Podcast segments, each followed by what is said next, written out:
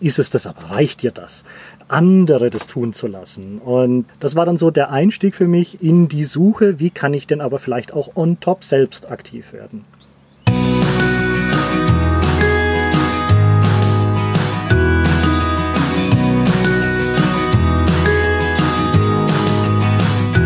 Hallo und herzlich willkommen zu deinem absoluten Lieblingspodcast Beautiful Commitment Bewege etwas mit Caro und Steffi. Und wenn du auch das Gefühl hast, anders zu sein und jeden Tag gegen den Strom schwimmst, du so gerne die Welt verändern möchtest für mehr Liebe, Mitgefühl, Achtung und Respekt, dann ist unser Podcast genau der richtige für dich. Und wir haben heute wieder eine ganz tolle Interviewfolge für dich. Und Steffi und ich sitzen wieder im Garten heute bei allerschönstem Wetter mit unserem Gast. Aber bevor es losgeht, wollen wir noch einmal Danke sagen. Und zwar Danke an Caroline, die unsere neue Patreon-Unterstützerin ist. Danke, danke, danke. Ganz lieben Dank für dein Vertrauen in unsere Arbeit. Wir freuen uns riesig, denn Patreon ist eine Plattform, auf der du uns unterstützen kannst, wenn dir unsere Inhalte gefallen, wenn dir unsere Arbeit gefällt und wenn du diesen Podcast magst, hilfst du uns dabei, ihn zu finanzieren.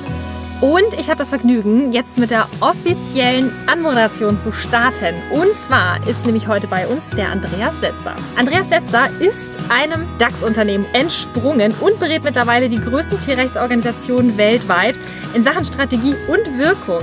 Und gleichzeitig unterstützt er vegane bzw. Ja, grüne und nachhaltige Startups und sorgt dafür, dass sie ihr volles Potenzial umzusetzen lernen. Denn seine ganz große Vision ist es, so viele weltverbessernde Ideen wie nur möglich erfolgreich zu realisieren, um letztendlich die Welt zu einem besseren Ort zu machen. Herzlich willkommen, Andreas. Schön, dass du da bist. Hallo, schön, dass ich da sein darf.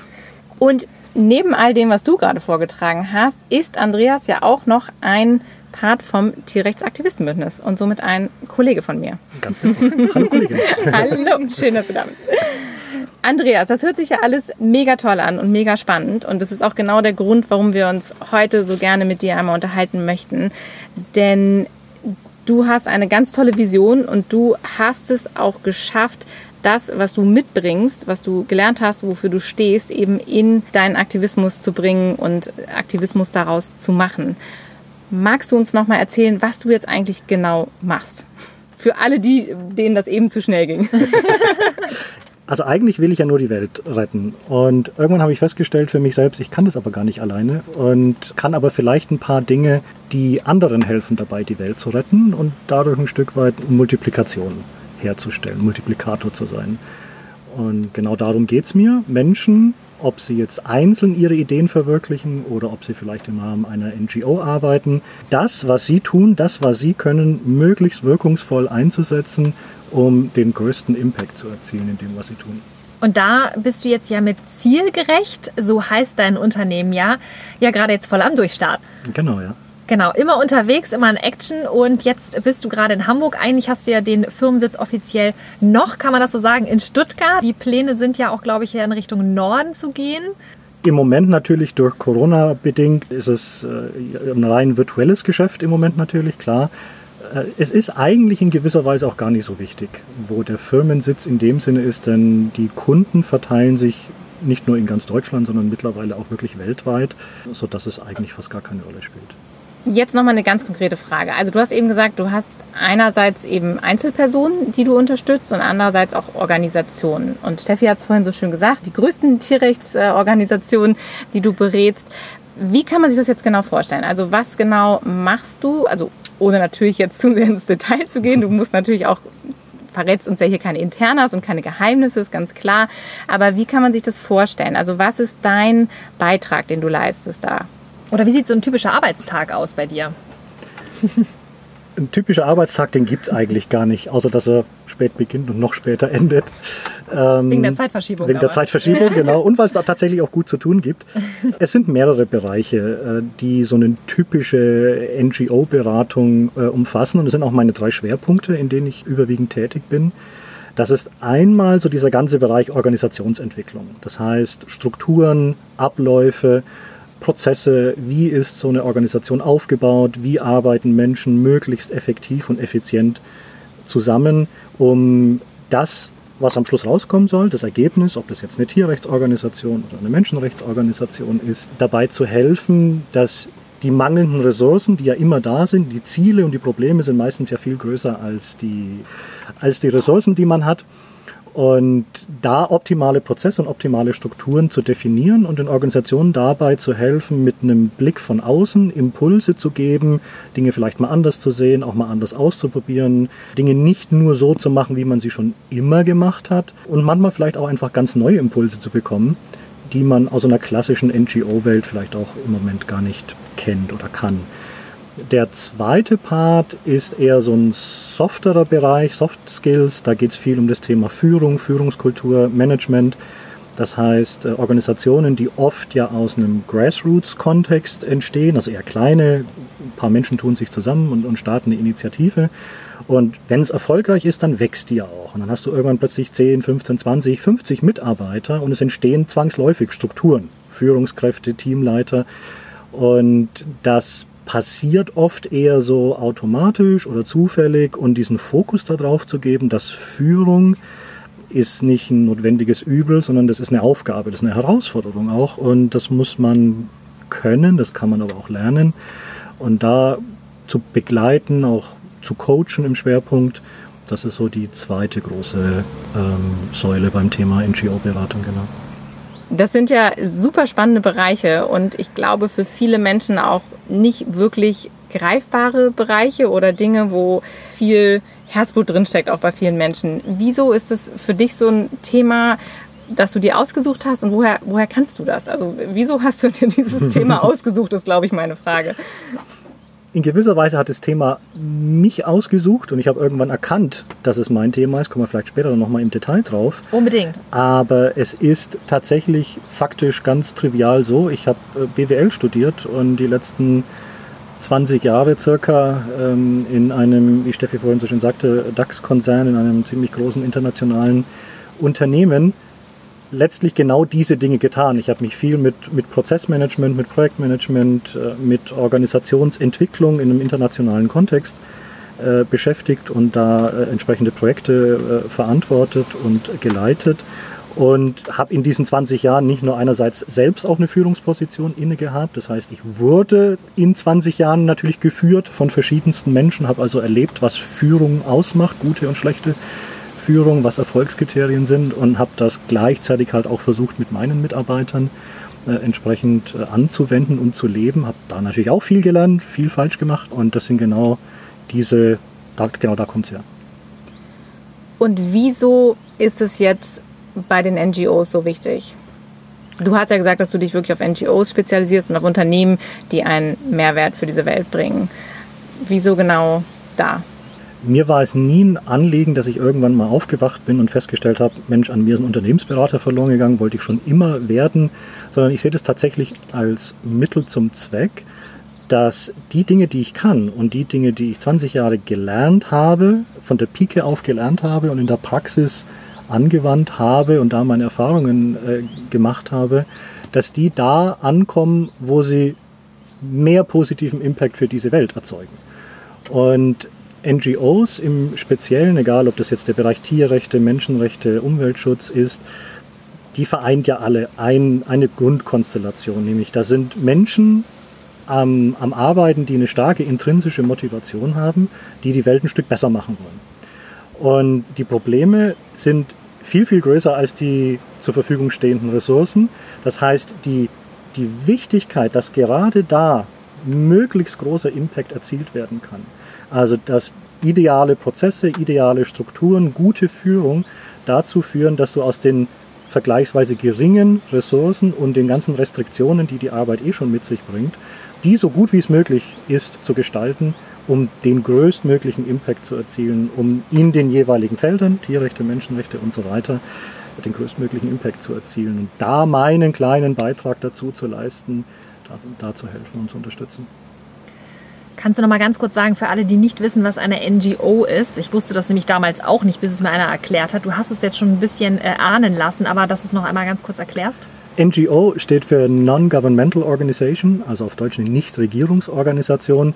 Man könnte letztendlich auch in, im deutschen Kontext sind es meistens halt gemeinnützige Organisationen, gemeinnützige Vereine, also kein auf Gewinn ausgerichtetes und natürlich auch kein, keine Regierungsorganisation, deren Zielsetzung üblicherweise eben ein, die Beseitigung eines Missstandes ist. Tierrechtsorganisationen, Menschenrechtsorganisationen, Umweltschutzorganisationen, also von Greenpeace über PETA fiel vorhin auch mal, von BU, Animal Equality, Animal Equality mhm. BUND, mhm. also all, all, das sind NGOs oder Non-Profit-Organisationen, mhm. fällt ja. auch gerne mal. Super, ja, danke für die Erklärung. Ja, bevor wir da jetzt noch weiter und tiefer in das Thema einsteigen, yes. ähm, wollen wir auch doch nochmal zurückgehen, weil es ist so super spannend. Du hast es gerade erzählt. Im Prinzip nutzt du ja jetzt das, was du gelernt hast, deine Stärken für den Aktivismus. Und es ist ja auch das, was Steffi und ich immer sagen, wo wir jeden motivieren möchten, äh, seine Stärken auszunutzen und wirklich dahin zu schauen, was man gut kann, um dieses Puzzlestück sozusagen für die Gesellschaft darzustellen. Wie bist du denn jetzt dahin gekommen? Weil es war ja auch für dich ein Prozess.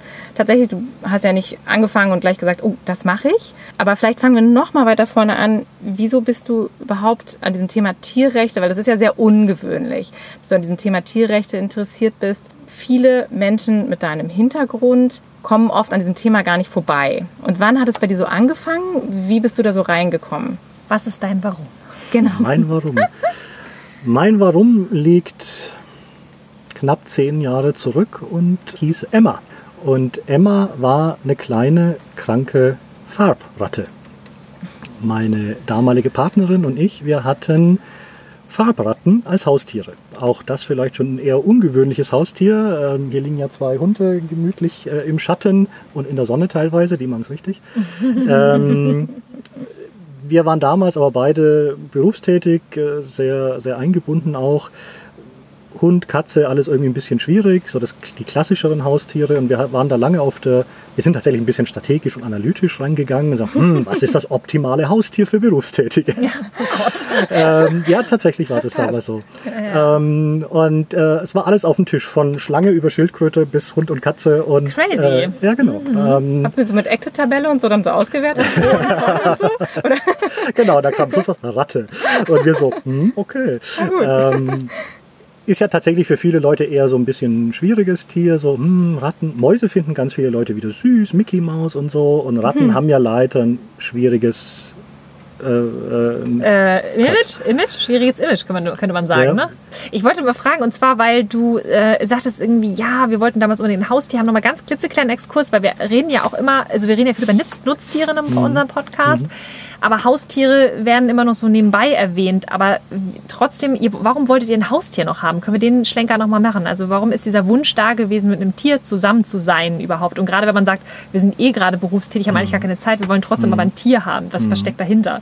Wir hatten eigentlich beide aus unserer, aus unserer Kindheitsprägung heraus schon immer den, den Kontakt zu Tieren. Wir hatten auch Haustiere. Ich habe ehrlich gesagt nur relativ dunkle Erinnerungen. Ich glaube, meine Eltern hatten mal irgendwie ein Kaninchen und irgendwie ein Wellensittich und so. Also was man da halt irgendwie so vorgesetzt bekommt, sage ich schon fast. ähm, und es gab da schon immer den Bezug dazu. Aber also wir waren Fleischesser, ganz, ganz klassisch sozusagen. Da waren jetzt keine tierrechtlichen oder auch, wir waren auch nicht wirklich aktiv oder auch nicht im Tierschutz in dem Sinne wirklich.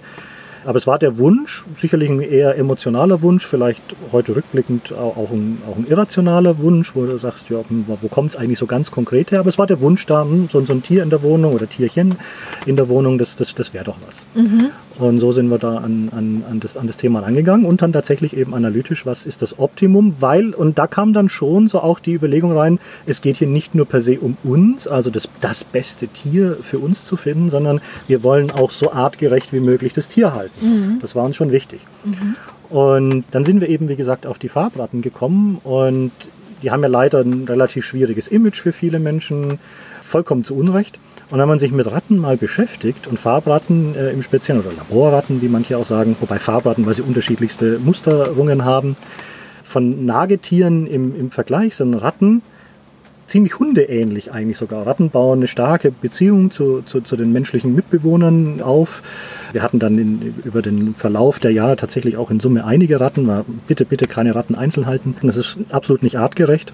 Wir hatten dann eigentlich immer mindestens drei, drei bis vier in unterschiedlichsten Rudelkonstellationen. Und Emma war, wie gesagt, eine Ratte davon. Die waren immer alle aus dem Tierheim, die Ratten, logischerweise. Also, logischerweise. Also ihr habt für mich logischerweise schon gerettet. An der Stelle ja. nochmal ja. äh, genau. zu erwähnen, auch wenn man sich natürlich Haustiere anschaffen möchte, beziehungsweise wenn man einem Tier ein Zuhause geben möchte, gibt es natürlich immer die Option zu schauen, okay, wo sind die Tiere, die vielleicht wirklich ein Zuhause brauchen auch. Ganz ne? genau. Ja, Ganz okay. Genau. Mhm. Und eine dieser Ratten, die wir aus einem Tierheim dann zu uns nach Hause nehmen durften, die hieß Emma und Emma war leider schon relativ krank. Mhm. War auch nicht zu diagnostizieren, was er wirklich hatte. Und wir haben diese Ratte wirklich gepäppelt, Tag und Nacht. Und es war schwierig mit der Nahrungsaufnahme. Und dann stehst du da und kochst Brei und, und kämpfst um dieses Leben von, von so einem kleinen 80 Gramm äh, Lebewesen. Und es war für uns beide damals ein, äh, also wir hatten keinen klassischen Aufklärungsprozess, dass wir Filme geguckt haben, uns mit irgendwie Tier, mit, uns mit Tierrechten und so beschäftigt haben, sondern es war tatsächlich ein, ein, Impulsmoment, während wir da diese kleine Ratte versorgen, um ihr Leben kämpfen und dann eine extrem emotionale Bindung und Beziehung zu diesem Lebewesen hergestellt hatten, standen wir eines Abends in der Küche und haben überlegt, was wir denn jetzt essen heute Abend und dann lag im Kühlschrank ein Hähnchen. Mhm. Und wir haben dieses Hähnchen angeguckt und haben uns mhm. gegenseitig angeguckt und gesagt, was tun wir hier eigentlich? Wir, wir retten ja. das Leben einer Ratte mhm. und hier liegt ein totes Huhn im Kühlschrank. Mhm. Da stimmt doch was nicht. Und wir haben dann genau an diesem Abend lange gesprochen. Wir haben lange gesprochen und uns genau über diese, über diese schizophrene Situation und diese Widersinnigkeit der Situation unterhalten und haben faktisch an diesem Abend beschlossen, wir essen kein Fleisch mehr. Cool, wow, echt. Ähm, und haben uns da selbst aber auch den Druck dahingehend nicht gemacht, sondern gesagt, das probieren wir jetzt aus. Das kann ja nicht so schwer sein. Ich meine, nur weil ich 30 Jahre lang Fleisch gegessen habe, heißt das ja nicht, dass ich das jetzt immer machen muss. Geht ja offensichtlich auch ohne. Aber wir haben es gesagt, wir probieren es einfach mal aus, ob es funktioniert. Und es hat funktioniert. Es hat problemlos funktioniert. Wir waren dann vegetarisch. Und dann leider heute rückblickend das gemacht, was viele neue Vegetarier machen, irgendwie Du fängst dann an, alles mit Käse zu kompensieren. und es gab dann Nudeln mit Käse und Nudeln mit Käse mit Käse überbacken und Käse mit Käse überbacken und Käse mhm. Käse. Also, weil du irgendwann feststellst oder du überlegst, so, ja, was koche ich denn dann jetzt eigentlich? Und jetzt lasse ich mhm. Fleisch weg und wodurch ersetze ich denn jetzt das Fleisch? Also noch so ganz klassisch mhm. in, der, in der Denke Kenn unterwegs. Auch. War auch mein erstes habt ihr, habt ihr euch denn dann nochmal so schlau gemacht und gesagt, so jetzt lesen wir dazu nochmal was oder gucken Film oder so? Oder war das dann für euch auch einfach so, nö, machen wir jetzt und dann eben haben wir einfach weitergemacht. Es hat dann natürlich ein Prozess begonnen. Es hat ein Prozess mhm. begonnen oder der hat nicht damit geendet, ja, Fleisch essen wir nicht mehr, damit ist alles gut. Und je mehr du dich dann damit beschäftigst, dann wird natürlich sehr, sehr schnell klar, Tierleid findet ja nicht nur in diesem eher unmittelbar erkennbaren Töten von Tieren statt, sondern ja auch mittelbar in der Ausbeutung und Benutzung von Tieren im Kontext Milch und Eier.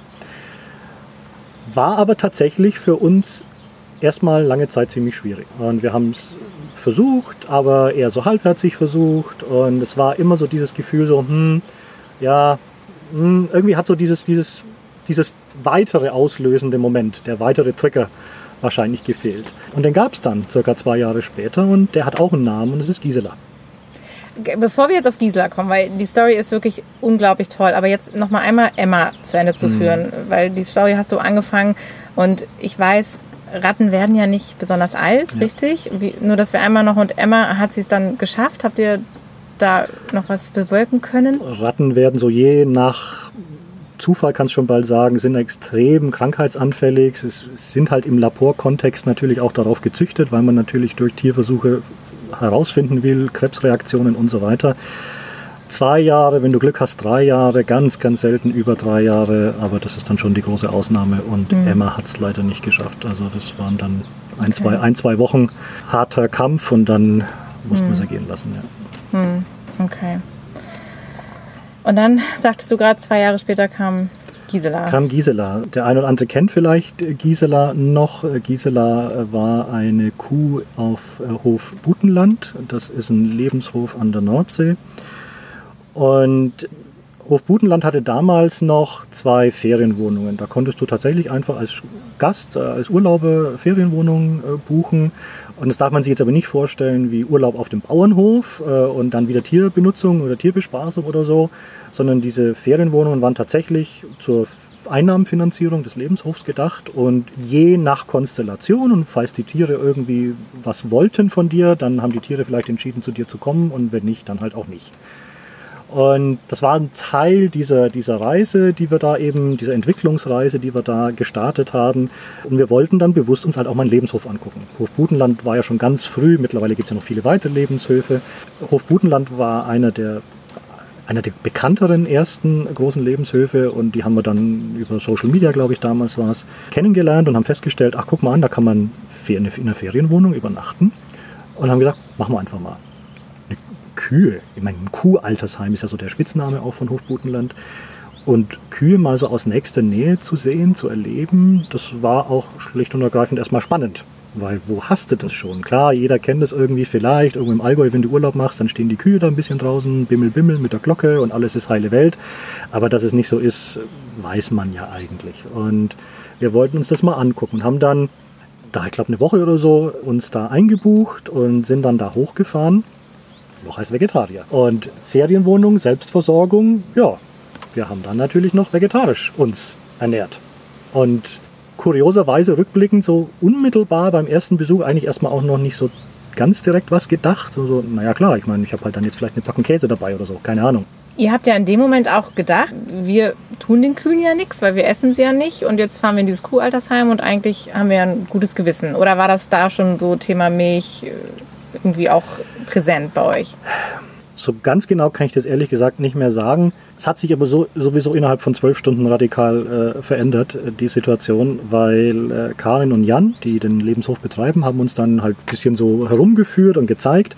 Und dann sind wir in einen Teil des Stalls gekommen, die das Altersheim im Altersheim, wenn man so will, wo wirklich die ganz gebrechlichen alten Kühe ihren, ihren, ihren Aufenthaltsbereich hatten damals. Und eine Kuh, die dann, ich werde es werd bis heute nicht vergessen, dieses, dieses Bild, das hat sich wirklich eingebrannt, nämlich eben Gisela, die kauerte da in der Ecke wie so ein wie so ein Häuflein Elend. Eine alte Kuh, ausgemergelt, gebrochener Schwanz, äh, ein, ein Auge war, glaube ich, blind. Und dann hat uns äh, Karin und Jan die Geschichte erzählt, mit wie viele Kälber sie zur Welt bringen musste. Jedes Kalb wurde ihr weggenommen, wie es halt in der, in der Milchindustrie ist. Und diese Unmengen an Milch, die sie produzieren musste. Und du hast wirklich im wortwörtlichsten Sinne gesehen, das ist ein, das ist ein gebrochenes Lebewesen. Die, die ist fertig mit der Welt. Und als wäre das nicht schon schlimm genug, diesen Anblick einfach nur so zu sehen, während Jan und Karin uns äh, da halt die Geschichte von ihr erzählt haben, hat es von, von außerhalb vom Stall hat's gemut. Gisela hat dann ihre wirklich letzten Kräfte aufgebracht, hat sich hochgequält, hat dann leicht zurückgemut, also sie haben miteinander kommuniziert und ist dann rausgestarkst, ganz, ganz, ganz wackelig. Und dann kam dieses, dieses kleine Kalb entgegen und die beiden haben sich so liebevoll begrüßt. Und als uns dann Karin und Jan wieder die Geschichte erzählt haben, dass dieses Kalb auf Hofbutenland geboren ist, ähm, aber halt von einer anderen Kuh, die es aber nicht wirklich als Mutter angenommen hat. Und Gisela zum ersten Mal in ihrem Leben nach 12, 15 Jahren, keine Ahnung, und 15 Babys, die man ihr weggenommen hat, zum ersten Mal als, als gebrochene alte Oma nochmal wenigstens einmal ihre Mutterliebe ausleben zu können, das war der Moment, da haben wir gesagt, nee, wir haben den Käse entsorgt, Eier und was halt dann noch alles da so äh, rumlag. Und gesagt, nee, nee, dafür, dafür will ich nicht verantwortlich sein. Hm, und furchtbar. seit dem Tag bin ich vegan. Wow. Ja, das ist echt schrecklich. Also ich merke halt jetzt auch gerade wieder selber mir, dass mir die hm. Tränen kommen, weil dieser Gedanke halt, ne, dass man dass einem als Mutter immer alle Kinder weggenommen werden und man dann auf einmal die Möglichkeit hat, ein Kind einfach mal so bei sich zu haben, ne? auch wenn es nicht das eigene ist. Es ist schon, es ist so bitter, ne? Wie gebrochen die auch sind. Also auch so körperlich und natürlich auch seelisch. Das, was mit denen passiert in dieser Haltung und in dieser Industrie, in diesem System, ist es einfach grausam. Ähm, ja, danke fürs Teilen dieser Geschichte. Gerne. Ähm, Und dann ging es ja bei euch aber auch so weiter, dass ihr gesagt habt, okay, ihr habt es gesehen und du hast dann für dich auch gesagt, okay, ab jetzt bin ich vegan. Und du bist ja dann auch aktiv geworden. Genau, also da ging es dann wirklich Schlag auf Schlag, weil das war dann sehr, sehr schnell klar, dass das keine, also dass es nicht mit dieser persönlichen Konsumentscheidung enden kann für mich, zu sagen, ja, es ist ja okay, ich esse kein Fleisch mehr, ich esse kein, keine Milch und, oder, oder tierische Produkte und damit ist alles gut. Sondern dann ging es eigentlich erst richtig los. Dann ging es los, sich mit den Zusammenhängen zu beschäftigen. Was heißt das denn letztendlich auch äh, für, für Menschenrechtsfragestellungen? Es ist halt ein Ausbeutungssystem und Ausbeutung hat viele Gesichter und Ausbeutung hat viele Facetten. Und da dann einfach nur zu sagen, ja, ich bin ja jetzt fein raus, weil ich gehöre jetzt zu den Guten und dann passt es schon und jetzt müssen halt die anderen mal das, das, das hat mir nicht gereicht. Und das war der Einstieg in, die, in den Aktivismus, wenn man es mal so formulieren will. Gleichzeitig aber auch ganz, ganz viele Fragezeichen für mich so, ja gut, was soll ich denn jetzt tun? Was soll ich denn jetzt machen? Was kann ich denn eigentlich überhaupt? Was, ja, hm, super, eben BWL studiert und hüpf hier in einem Konzern rum und red schlau daher und mal PowerPoint-Folien. Was soll ich denn jetzt tun? Und dann hast du dieses Gefühl, du musst irgendwas tun. Und das erste, so die Erstentscheidung, in der glücklichen Konstellation zu sein, relativ äh, gut verdienen zu können damals in, dieser Kon in, in, in diesem Job, war die erste Entscheidung für mich, okay, Spenden. Spenden ist ein, mal gucken, was gibt es denn überhaupt für Tierrechtsorganisationen? Viele Namen, die, die man heute also selbstverständliche große Organisationen wahrnimmt, waren damals ja noch relativ klein und auch klein oder am Entstehen und am Wachsen. Und mir war dann relativ schnell klar, dass mir Impact wichtig ist, dass ich was erzielen möchte. Also sprich, ich habe mich mit den verschiedenen Organisationen beschäftigt, wofür stehen die, was haben die für Strategien, was, wie versuchen die, die Veränderung auf dieser Welt oder speziell jetzt im Bereich Tierrechte herbeizuführen. Und anstatt eben ganz, ganz vielen 5 Euro zu geben, habe ich wirklich geguckt, sogar, okay, guck dir mal vier, fünf Organisationen raus, ohne jetzt Namen zu nennen, aber so halt die, die üblichen großen in Deutschland, namhaften, nennen wir es mal eher so. Und habe dann da sehr konsequent entschieden, äh, substanzielle Beiträge zu spenden, weil mir einfach klar war, so ich, ich, ich persönlich brauche nicht so viel und bringe das Geld lieber da zum, zum Wirken und zum Einsatz, wo es, wo es dabei helfen kann, dass andere was Gutes tun. Und das war viele Jahre für mich auch okay. Der eine oder andere kennt ja vielleicht diese Earn-to-Give-Bewegung oder Einstellung, wo man sagt, Menschen, die nicht jeder glaubt vielleicht aktiv werden zu können oder nichts Besonderes zu können, hat aber vielleicht das Glück, einen guten Job zu haben, ist irgendwie ein gut bezahlter Arzt oder ein Börsenmakler oder was auch immer. Und dass diese Menschen aber halt erkennen, sie können ja auch was Gutes tun, weil sie können anderen dabei helfen, was Gutes zu tun, indem sie einen Teil, durchaus einen substanziellen Teil ihres Einkommens, eher bescheiden leben und nicht unbedingt alles in Konsum verballern und sagen, ich spende einen relevanten Teil meines Gehaltes oder meines Einkommens an gemeinnützige Organisationen oder speziell eben Tierrechtsorganisationen. Und das ist dieses Earn to Give. Ich arbeite, um zu geben, um zu spenden. Das ging ein paar Jahre gut, sage ich mal. Aber diese Stimme da im Hinterkopf, die wird nicht ruhiger, sondern die wird auch immer lauter. Nämlich, ist es das, aber reicht dir das? Andere das tun zu lassen. Und das war dann so der Einstieg für mich in die Suche, wie kann ich denn aber vielleicht auch on top selbst aktiv werden das war dann auch so der Beginn, wo ich mit ganz vielen Organisationen jenseits der Spendenthematik auch in Zusammenarbeitsprojekte gekommen bin. Und das waren die unterschiedlichsten Projekte, kann ich jetzt auch nicht zu jedem was erzählen, aber ich habe mich da auch ein bisschen ausprobiert und auch ein bisschen gesucht. Es, bin ich jetzt der Nächste, der auch in den Stall einsteigt und da eine Recherche macht? Also macht natürlich niemand. Ähm, Keiner. macht niemand. ähm, oder fotografiere ich und, und helfe darüber durch Kommunikationsarbeit oder mache ich interessante Fundraising-Kampagnen. Und in all diesen Bereichen habe ich mich irgendwie so ausprobiert, aber habe auch bei allen festgestellt, ja, aber das kann ich auch, aber das ist halt was, was auch viele andere können. Also ich bin nicht der beste, ich bin glaube ich ein ganz guter Fotograf, aber nicht der beste Fotograf der Welt. Und das hat sich, nichts von all denen hat sich so angefühlt wie, ja, das ist meins. Und das kann ich besonders, das ist mein Beitrag für die Bewegung, wo ich wirklich was reisen kann, wo ich was Besonderes vielleicht auch kann. Und nicht, weil es aus einer Ego-Sicht mir wichtig ist, zu sagen, ich bin besonders oder ich kann was Tolles, sondern auch da wieder aus der Überlegung heraus, was hat den meisten Impact? Das Und Puzzlestück. Das Puzzlestück, mhm. genau. Ich, ja. Bevor ich halt halbwegs gute Fotos mache, lasse ich doch lieber jemanden wirken, der besonders tolle Fotos macht. Und es war einerseits ein Erkenntnisprozess, aber andererseits auch ein Stück weit ja, ein bisschen frustrierend, weil du sagst so, ja, was kann ich denn eigentlich? Was, was ist es denn jetzt? Mhm. Und dann sind zwei Dinge parallel passiert. Einmal, dass Tierrechtsaktivistenbündnis. Es ist passiert. Es ist passiert. Es war eine gute Eingebung, die wir da hatten. Kannst du da nochmal was zu sagen? Also was ist da als erstes, also was war sozusagen der, der erste Step? Der allererste Step war, dass du, Steffi, mich zu einem Treffen der Albert-Schweitzer-Stiftung äh, in Hamburg mitgenommen hast. Das stimmt. Ganz genau. Ich Warum auch immer mich. du. Ach so, weil ihr wart mit Animal Equality Wir waren bei unserem Planungstreffen Wir waren dabei, bei der verbandelt, Albert-Schweitzer genau. Stiftung. Und da Animal Equality ja auch immer super gerne was mit der Arbeit-Schweizer Stiftung gemacht hat, waren wir ja quasi bei euren Planungstreffen ja immer ganz häufig dabei. ja, genau. Und ich hatte Andreas im Schlepptau. Genau, das stimmt. Korrekt. Ganz genau. Und, dann über diesen ging's Weg los. ging es los. Caro einerseits, äh, Markus und Inga, die anderen beiden, die andere Ja. Hälfte sozusagen oder die anderen zwei Viertel äh, vom Tierrechtsaktivistenbündnis.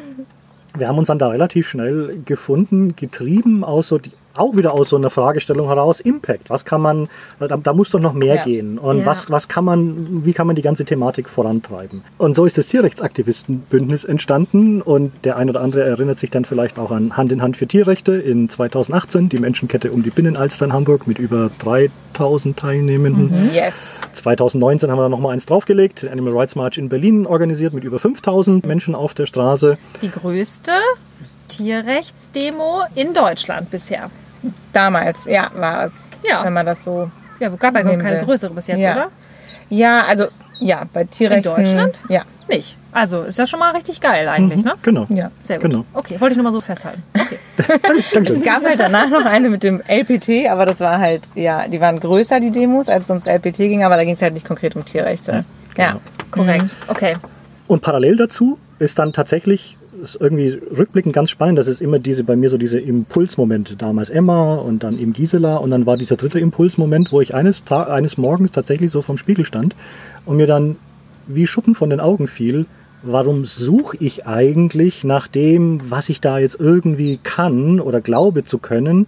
Und ich glaube, vielleicht ist es auch so ein bisschen das Problem, was viele haben, immer das Gefühl, ich muss jetzt irgendwie suchen, was kann ich denn und wie kann ich denn jetzt, was könnte ich denn können? Und vielleicht der ein oder andere gar nicht einfach erstmal bei sich guckt, was tue ich denn eigentlich schon? Ich muss ja jetzt gar nichts finden, ich muss auch gar nichts erfinden und mir überlegen, was kann ich basteln, was dieser Bewegung irgendwie hilft. Und man denkt ja immer erst, das ging mir ganz genauso, ja, bin ich jetzt der, der mit dem Megafon in der Demo vorne wegschreit? Nee, bin ich irgendwie nicht. Bin ich der beste Schild, Plakatemaler? Nee, wenn, ich, wenn jemand meine Skizzen und so sieht, der, ich, Die sind ich kann exakt ein, eine Skizze und Wir alles, teilen mal was auf Instagram. es sieht alles gleich aus, was ich mal. Ja. Ähm, das bin ich dann halt nicht. So. Und eines Tages stand ich da eben, wie gesagt, vor, vor dem Spiegel und dann ist mir aufgefallen, dass ich aus diesen vielen verschiedenen Projekten, die ich mit den Organisationen gemacht habe, einen Einblick bekommen habe. Ich, hab, ich war nie der Straßenaktivist, so wie ihr, der dann auf der Straße Menschen, hier, nehmen Sie mal den Flyer und jetzt werden Sie vegan, sonst werde ich böse oder so. Seht ihr, ich habe keine Ahnung, wie sowas läuft. Genau Ähm, so. Das ist exakt, das ist genau okay, richtig. So. gut. Mhm. Und ähm, Baseballschläger hinten dran. Empathie einprügeln. Genau. Projektidee, die leider nie einer aufgegriffen hat von mir. Gut, dass du das machst, was du tust. Genau. Und wenn du eher so hinter den Kulissen mit den Organisationen an eher konzeptionelleren, strategischeren Projekten arbeitest, dann hast du viel Einblick in die Organisation und dann stellst du fest, was da richtig, was da gut läuft, was die wirklich gut können und ich hatte es ja eingangs mal erwähnt, dann stellst du fest, das sind klassischerweise eben Menschen, die eine starke intrinsische Motivation haben, äh, einen aktivistischen Hintergrund selbst haben und die Chance haben, was toll ist, beruflich in einer Tierrechtsorganisation zum Beispiel zu arbeiten. Wenn dann aber eben diese Organisationen wachsen, professioneller werden, professioneller werden müssen, dann kommen genau in diesen beiden Bereichen, die ich vorhin erwähnt habe, Organisationsentwicklung, Prozessmanagement, Projektmanagement, Struktur, Führung, Kultur, dann kommen da Fragestellungen und Herausforderungen auf einen zu, für die die oft nicht vorbereitet sind und nicht in der Art und Weise vorbereitet sind. Sie aber sich ja trotzdem damit beschäftigen müssen. Und das war eben dieser, dieser dritte Trigger-Moment in meiner, in meiner Reise zu erkennen, ja, aber das ist ja genau das, was ich kann. Das ist ja genau das, was ich mache. Warum suche ich denn jetzt eigentlich nach einem Plakate malen oder Megafon äh, quäken, wenn doch das, was ich hier sehe, was scheinbar hier ein Optimierungspotenzial ist, ich kann und seit x Jahren tue, Und richtig gut darin bist. scheinbar, ähm, Können wir bestätigen. ähm, und es aber in einem Kontext zum Einsatz bringe, der zwar okay ist und am Schluss irgendwie Produkte oder Dienstleistungen bei rauskommen und ich damit mein, mein Einkommen habe, aber nichts auf dieser Welt irgendwie besser macht. Und das war dann so der Moment zu erkennen, ja gut, aber wie, wie genial ist es denn, wenn ich diese beiden Dinge einfach kombiniere, dass ich das, was ich an Skillset mitbringe, an Erfahrung mitbringe, 20 Jahre praktische, eben nicht theoretische, sondern praktische Erfahrung aus dem Konzernumfeld, aus der Konzernwelt, aus der For-Profit-Welt in die Non-Profit-Welt bringe, denn die Tools und die Instrumente, Mitarbeiterführung, Mitarbeiterentwicklung, Projektmanagement, Prozessmanagement, die sind ja nicht per se gut oder schlecht. Ganz im Gegenteil, die For-Profit-Welt hat, hat, halt verstanden, wie sie ihre Mission, nämlich Geld verdienen, ja. ähm, optimieren, indem sie bestimmte Tools und bestimmte Methoden einsetzen und optimieren. Und diese, diesen, diesen Transferleistung zu vollbringen und Organisationen dabei zu helfen, in genau diesen Bereichen diese Tools auch anzuwenden, aber um eben der guten Sache zu dienen, um da das, den maximalen Impact zu erzielen. Hm. Und das war der Moment, wo ich gesagt habe, gut, dann machst du das jetzt. Das ist ja auch total clever. Also das ist ja auch wirklich richtig wichtig und also ich persönlich oder wir, wir glauben ja auch, dass das auch echt noch fehlt in der Bewegung. Ne? Also dieses, diese Expertise wirklich wie ein Profi vorzugehen, wie jemand aus dem, ja, aus dem bösen Kapitalismus, wie die bösen Industriellen, die sind ja auch alle bleach aufgestellt und, und diese Cleverness letztendlich mit diesem guten Spirit in Verbindung zu bringen und das miteinander zu kombinieren. Das ist ja genau das, was du machst. Einmal für die NGOs letztendlich, dass du die wie ein Profi-Unternehmen aufstellst sozusagen, also von dem ganzen Operativen her. Und du machst das ja jetzt letztendlich auch für junge Startups. Ne? Also alles, was in Richtung veganes Startup, Green Business, irgendwas in der Richtung ist, da bist du ja auch dabei, jetzt diese ähm, Menschen zu unterstützen. Kannst du da noch was zu sagen? Mhm, gerne. In gewisser Weise bin ich da ein bisschen wie die Jungfrau zum Kind gekommen. Ähm, und der Grund sitzt mir hier gegenüber auf der anderen Seite vom Tisch. Wer? Wo? Ja, äh, schaut mal hinter Huch. euch. Bella und Cube, ich wusste es. Die ursprüngliche Ausrichtung war tatsächlich, okay, NGOs, so wie ich es eben vorhin erwähnt habe. Und dann sind wir damals, als ihr mit BC so richtig durchgestartet seid, auch ins Gespräch gekommen. Da kamen wir, oh je, ja. Die Baustelle aus Hamburg, die vegane Baustelle. Und wenn man mit ein bisschen, es hört sich jetzt erstmal vielleicht so, ja, so, so, so eine Social Impact Idee zu starten, wie ihr sie habt, was hat das jetzt mit einer NGO zu tun und all den Dingen, über die wir gerade gesprochen haben. Wenn man aber noch mit ein bisschen Abstand drauf guckt, dann ist das gar nicht so grundlegend unterschiedlich. Es geht darum, dass eine Gruppe Menschen, ob das zwei sind oder 20 in einer NGO, sich eine, eine Vision haben, eine Mission haben und die möglichst wirkungsvoll und wirkungsstark zum Erfolg zu bringen. Und da gibt es mhm. unterschiedlichste Herausforderungen auf dem Weg. Und diese Herausforderungen haben was mit Prozessen zu tun, die haben was mit Struktur zu tun, mit einem Businessplan zu haben. Finanzen. Finanzen. Alles. Und ja, Im Prinzip ist es ja eine Unternehmensgründung, ne? Genau.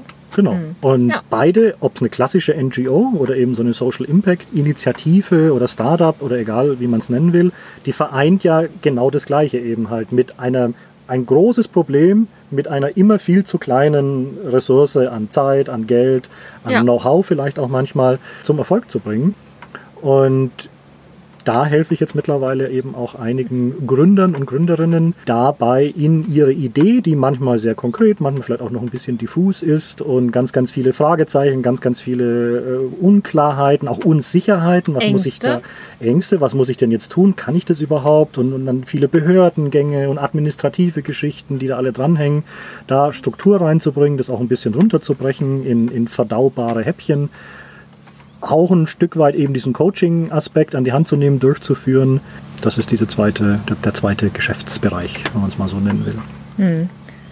Es gibt ja viele Ideen, die so an den Start gehen könnten, die aber ja teilweise noch nicht mal kommuniziert werden.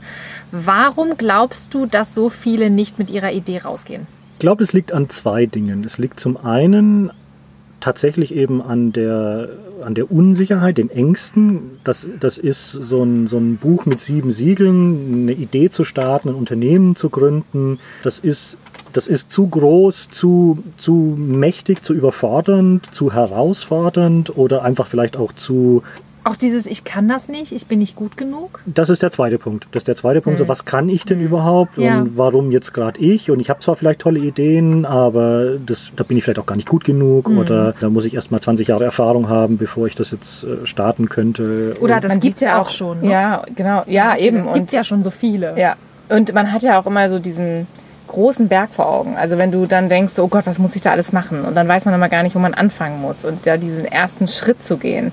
Ist es so deine Erfahrung, dass es oft so der erste Schritt ist oder wo hakt es? Ist es dann mittendrin? bei beiden, sowohl bei den NGOs als auch bei den, bei den Gründerinnen und Gründern für, für Social Impact Ideen, kommt eigentlich der Plan und damit dann meine Hilfe und Unterstützung eigentlich immer, eigentlich fast immer zu spät. Und das hat schlicht und ergreifend damit zu tun, dass ganz viele, sowohl eben Gründerinnen und Gründer, aber auch in NGOs, halt eher so aus, wie ich es vorhin erwähnt habe, diese intrinsische Motivation, dann startest du halt mal. Und es ist grundsätzlich ja toll. Also ich möchte da jeden dazu animieren, sagen, ja, natürlich mach, starte und versuch und lass dich erst nicht von diesem vielleicht groß wirkenden Berg schon so mal abschrecken, dass du gar nicht erst startest. Weil wenn du gar nicht erst startest, dann kommt definitiv nichts bei rum.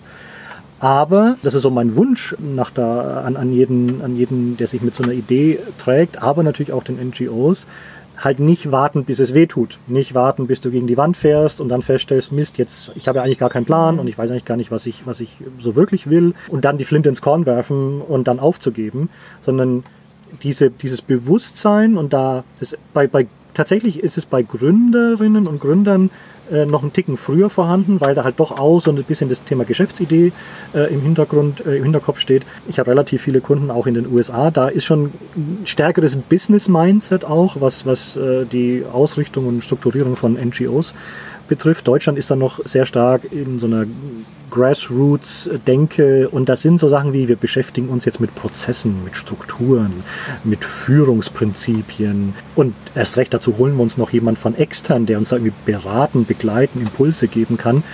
Das ist, muss man schlicht und ergreifend sagen, es entsteht langsam, aber es ist noch nicht präsent. Da ist die For-Profit-Welt ziemlich klar. Wenn ich mal eine Expertise brauche, dann hole ich mir die, einen Impuls von außen und dann darf der Berater auch wieder gehen, weil er seine, seine Schuldigkeit getan hat und es ist auch okay. Und im NGO-Bereich ist das einfach noch nicht üblich. Da kommt man eher so, ich bin doch Aktivist und ich weiß, was ich kann und dann versucht man es halt. Und es ist dahingehend schade, weil durch dieses Ausprobieren und mal versuchen und basteln geht halt viel Zeit verloren, viel Effizienz verloren und die Probleme da draußen, egal ob im Tierrechts-, Menschenrechts-, Umweltschutzbereich und so weiter, wo diese verschiedenen Organisationen aktiv sind, die Probleme sind viel zu groß, als dass wir uns erlauben könnten, selbst durch Try and Error herauszufinden, wie man es denn jetzt machen könnte. Und der, der, vorhin fiel ja auch der Begriff Professionalisierung. Professionalisierung da reinzubringen, Professionalisierung in NGOs, aber eben auch Professionalisierung in den Gründungsbereich. Ich habe eine Idee, wie gehe ich es denn jetzt an? Was muss ich denn jetzt tun? Was sind denn so die vier, fünf, sechs, sieben Schritte? Und wenn man sich da eine professionelle Begleitung holt, dann hoffe ich und glaube ich, dass man das eigentlich relativ, relativ easy dann auch hinkriegt. Ja, absolut. Wir hatten ja vorhin auch schon mal darüber gesprochen, es muss ja nicht jeder das Rad neu erfinden. Und es macht ja total Sinn, wenn du diese Expertise hast, dass da verschiedene Organisationen und Einzelpersonen ja einfach von profitieren können. Und genau das machen, was Steffi vorhin auch schon sagte, sich nämlich genauso aufstellen wie die Großkonzerne, um genauso effizient und effektiv zu sein. Wie ist denn das für dich so als Berater? Ich also ich kenne das ja auch mit den Beratern, wenn die in Unternehmen gehen und da so Einblicke erhalten, da ist ja manchmal auch viel Skepsis dabei von den Mitarbeitern, von den Organisationen an sich. Du sagtest ja, es ist in Deutschland auch noch nicht so gang und gäbe. Ist es etwas, wo du schon das Gefühl hast, das ist noch so ein Tabuthema und die Leute sind dir gegenüber irgendwie skeptisch? Oder hast du auch wirklich das Gefühl jetzt, das ist, es kommt an und ähm, das ist auch benötigt und man freut sich darüber? Dieses Thema Coachability auch, ne? Skeptisch ist vielleicht nicht ganz das richtige Wort. Also es ist eher so eine, so eine Unsicherheit. Es ist eine Unsicherheit, weil die wenigsten damit schon irgendwo Erfahrungen selbst irgendwie verbinden können.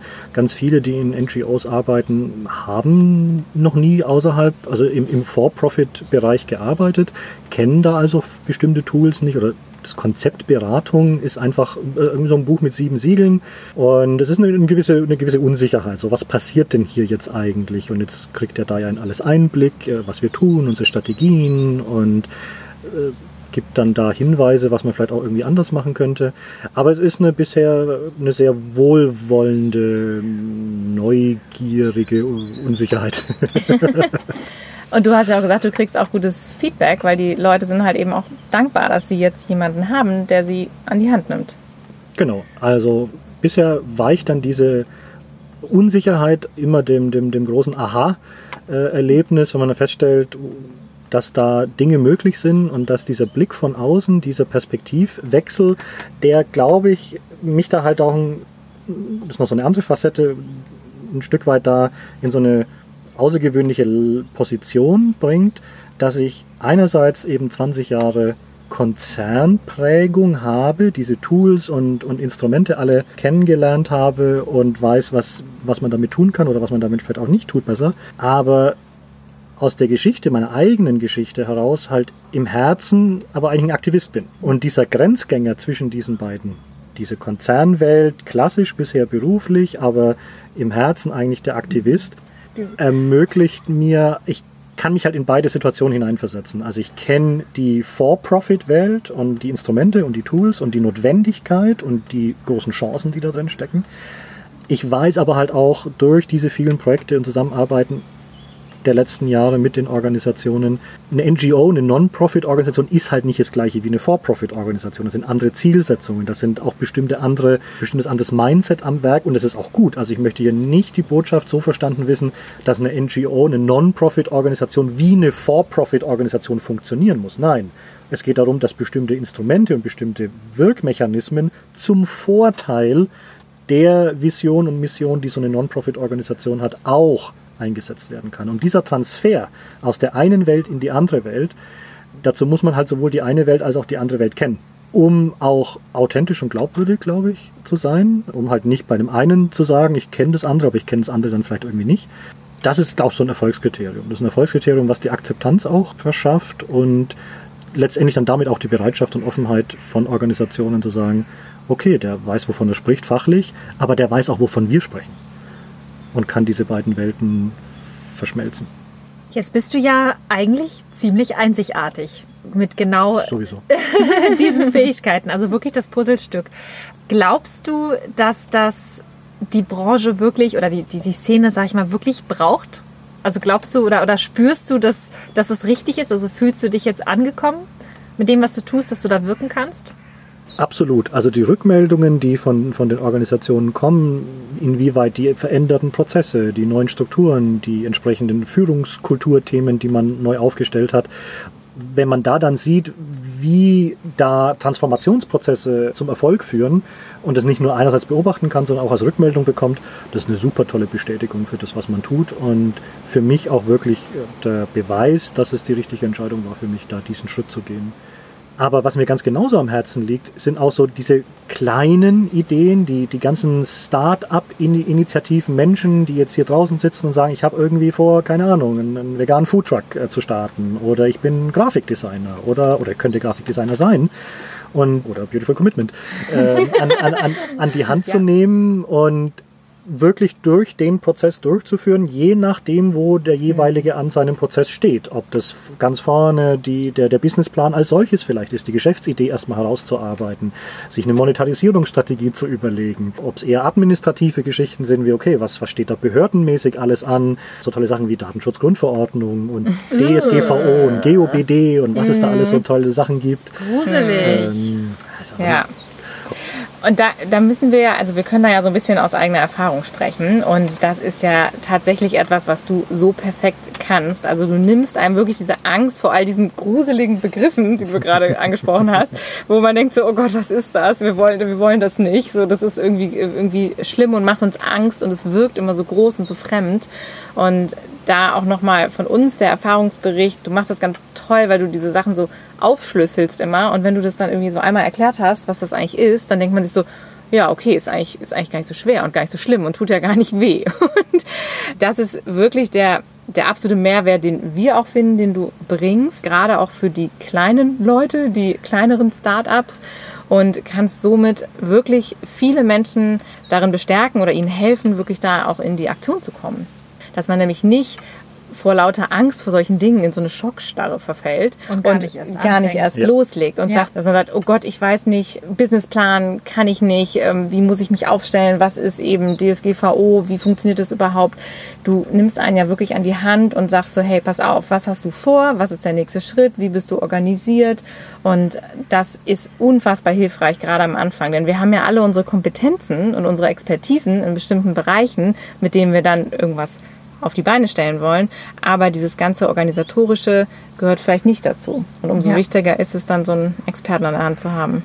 Naja, alle möglichen Fragen rund um, um Selbstständigkeit, ne? Oder wie gründe ich überhaupt ein, ein Unternehmen, ne? Welche Risiken gehen damit einher, aber auch wie viele Möglichkeiten letztendlich auch, ne? Das ist halt alles ein super spannender Bereich und also wir sind da auch mega dankbar, dass du uns da wirklich Ja. wie, so ein, wie so ein Onkel an die Hand genommen hast und gesagt, Ja. kommt, Mädels, wir machen das. Genau. Alles nicht so schlimm. Ist ja auch nicht so schlimm. Ja, und dann hat man ja auch viel mehr Spaß und Freude auch an diesem ganzen Kreativen auch. Ne? Oder auch wenn man sagt, irgendwie, ja, ich habe Lust, ein veganes Café zu machen, aber da hängt ein riesen Rattenschwanz hinten dran. Das ist etwas einfach, was vielen, vielen Menschen unglaubliche Angst macht. Und äh, ja, wir sind auf jeden Fall total froh, dass du da an unserer Seite bist. Und ähm, ja, also an der Stelle Dankeschön, Andreas. Danke. Sehr gerne. Zutiefsten Dank verpflichtet, das weißt du. Und ja, wir möchten es einfach auch jedem ans Herz legen. Also wenn du da draußen eine Idee hast und ein Business hast, es ist kein Grund, in Schockstarre zu verfallen, weil man denkt, es, da sind so viele Sachen, die ich noch nie gehört habe, die ich nicht kenne. Es gibt Menschen, es gibt Andreas, der dir helfen kann. Also wenn du die Idee hast, Andreas, hast du noch Platz für Menschen, die Hilfe brauchen, Unterstützung brauchen, kann man dich da kontaktieren? Die so hilfsbedürftig sind wie wir. Nein, Okay, wir sind nicht nochmal so. Kandidaten. Ja, auf jeden Fall. Ähm, ihr Nochmal. findet mich bei Facebook, bei Instagram und natürlich auch auf der Webseite ziel-gerecht.com. Schreibt mir einfach eine Nachricht und dann Wo am liebsten? Lieber am liebsten über das, ist, Facebook, das ist mir Instagram? ganz egal. Okay. E-Mail. Überall. Und dann klären wir einfach mal, Erstgespräch ist auch grundsätzlich kostenlos und äh, dann klären wir erstmal die Ausgangslage, Super. was ist, was ist die Erwartungshaltung, was ist vielleicht auch die, was sind die Sorgen, was sind die, der, der tatsächliche Bedarf Mhm. und dann Toll. finden wir das richtige Paket. Super, Schön. super schön. Ja. Und Andreas, jetzt kommt noch die ganz große Überraschung. Wir haben einen äh, Special Deal nochmal verhandeln können. Und zwar, hau raus, Andreas, was haben wir gesagt? 25% auf. Genau, 25% Nachlass auf die Buchung von den verschiedenen Beratungspaketen, die ich habe. Welche genau, klären wir dann einfach im Beratungsgespräch. Mega, richtig cool. Super.